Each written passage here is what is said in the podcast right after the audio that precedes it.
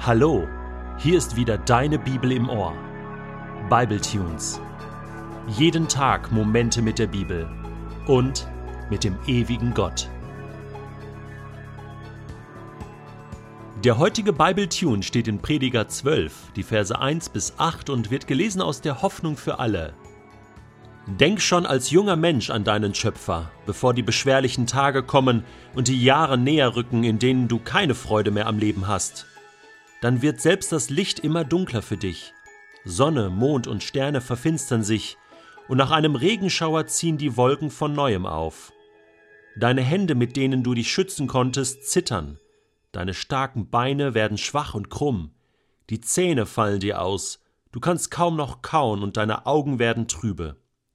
Deine Ohren können den Lärm auf der Straße nicht mehr wahrnehmen, und deine Stimme wird immer leiser. Schon früh morgens beim Zwitschern der Vögel wachst du auf, obwohl du ihren Gesang kaum noch hören kannst. Du fürchtest dich vor jeder Steigung und hast Angst, wenn du unterwegs bist. Dein Haar wird weiß, mühsam schleppst du dich durch den Tag und deine Lebenslust schwindet. Dann trägt man dich in deine ewige Wohnung, und deine Freunde laufen trauernd durch die Straßen.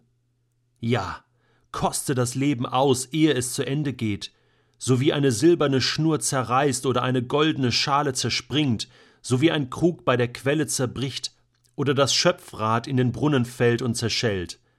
Dann kehrt der Leib zur Erde zurück, aus der er genommen wurde, und der Lebensgeist geht wieder zu Gott, der ihn gegeben hat. Ja, alles ist vergänglich und vergeblich, sagte der Prediger, alles ist völlig sinnlos.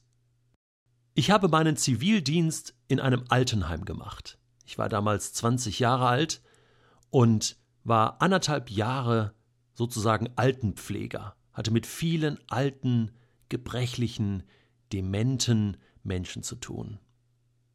Mir war täglich vor Augen, was es bedeutet, alt zu werden, alleine zu sein, krank zu sein, gebrechlich zu sein und irgendwann zu sterben hilflos zu sein, auf die Hilfe anderer angewiesen zu sein.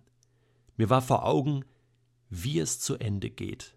Und ich muss sagen, wenn ich diesen Text hier vom Prediger lese, also genialer kann man das nicht beschreiben, wie es ist, wenn man alt wird. Diejenigen, die Bibletunes hören und schon älteren Semesters sind, zum Beispiel weiß ich von einem älteren Herrn, der schon über 90 ist und Bibletunes hört, die möchte ich an dieser Stelle ganz herzlich grüßen.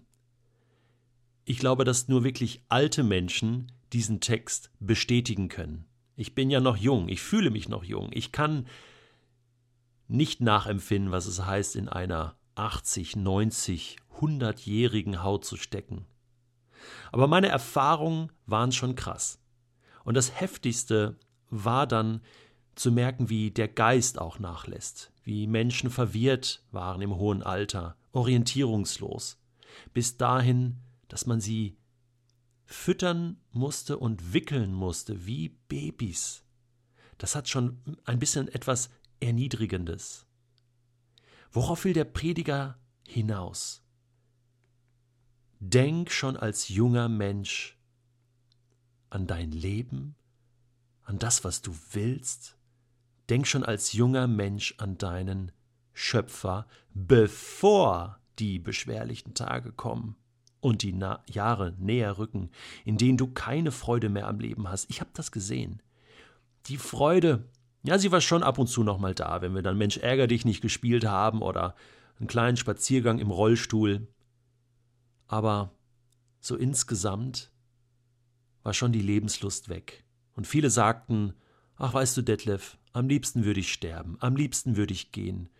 Um mich kümmert sich ja eh keiner mehr. Schön, dass du da bist, mein Altenpfleger, mein Zivi, und mir hier die Suppe reinlöffelst und mir die Windeln wechselst, aber das ist kein Leben mehr. Viele Menschen begegnen mir und sagen, weißt du, Detlef, ich denke über mein Leben nach, wenn ich alt bin. Ha, wenn ich dann auf dem Sterbebett liege, dann werde ich mir Gedanken über Gott machen. Der Prediger ist an dieser Stelle eiskalt. Er sagt, das ist zu spät. Glaubst du, dass du dann wenn du alle Lust verloren hast, plötzlich Lust hast, über Gott nachzudenken, wenn es darum geht, Leben zu finden, bei ihm anzuklopfen? Klar, es mag Beispiele geben, wo Menschen auf dem Sterbebett kurz bevor sie den Löffel abgeben, und das habe ich auch schon erlebt, plötzlich Gott anrufen. Es gibt ja dieses fantastische Beispiel von diesem Verbrecher, der da mitgekreuzigt wurde am Kreuz auf Golgatha neben Jesus und der sich kurz vor seinem Tod noch Jesus zuwendet. Ja, es gibt diese Beispiele, aber du kannst dich nicht darauf verlassen, dass dir das dann auch so geht, dass dir das dann auch passieren wird. Und ich glaube, der Prediger will hier noch auf etwas ganz anderes hinaus. Es geht ja darum, das Leben zu genießen, das Leben auszukosten. Und er ist der Meinung, dass du das mit Gott viel besser auskosten kannst als ohne Gott. Das ist ja die Quintessenz des Buches Prediger. Mit Gott oder ohne Gott. Du kannst es alleine versuchen, aber du wirst immer wieder an deine Grenzen kommen und du wirst entdecken, dass alles vergeblich ist und sinnlos ist, wenn du nicht wirklichen Halt in Gott findest. Darauf will der Prediger hinaus. Und er sagt deswegen, so früh wie möglich, so früh wie möglich dein Leben in Gottes Hände legen, Gott suchen, Gott finden, dafür alles investieren, das ist sinnvoll, das ist nicht vergeblich. Das ist nicht vergeblich. Denke an deinen Schöpfer in deiner Jugend. Wenn das Leben noch schön ist und du das Leben auch genießen kannst mit deinem Schöpfer, wenn du eine Beziehung leben kannst mit deinem Vater im Himmel. Ich habe diesen Text aus Prediger 12 einigen Schülern einer vierten Klasse vorgelegt, die sich dazu Gedanken machen sollten, und Folgendes haben sie aufgeschrieben. Da ist ein Junge, zehn Jahre alt, der schreibt Bevor du zu alt bist, solltest du ein Freund von Gott sein. Trotzdem ist es nie zu spät. Irgendwann macht das Leben keinen Spaß mehr. Spaß sollte man vorher haben. Oder ein elfjähriges Mädchen schreibt Ich denke, Gott ist wie ein liebender Vater.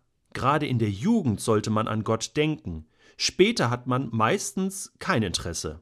In der Jugend ist es wichtig, jemanden zu haben, der zu einem steht. Gerade in der Pubertät hat man viele Probleme. Ja, das ist Glaube an Gott aus kindlicher Sicht. Und dann hat diese Klasse ein poetisches Glanzstück vollbracht. Und zwar hat sie versucht, mit Farben des Lebens, mit Farben der Schöpfung Gott zu beschreiben. Und damit schließe ich den heutigen Bibeltune. Wenn Gott eine Farbe wäre, dann wäre er rot, wie seine Liebe, die für uns brennt, rot wie der Sonnenuntergang, rot wie ein wärmendes Feuer.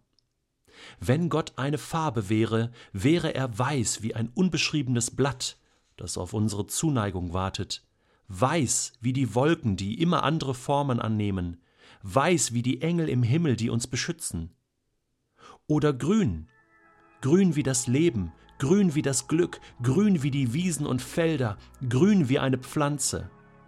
Vielleicht auch blau, blau wie das endlose Meer, blau wie der schöne Himmel, blau wie die Zufriedenheit.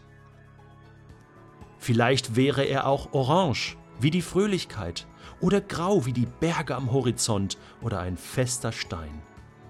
Wenn Gott eine Farbe wäre, dann glaube ich, dass er bunt wäre, wie die ganze weite und gut gemachte Welt, bunt wie das ewige Leben, das uns erwartet.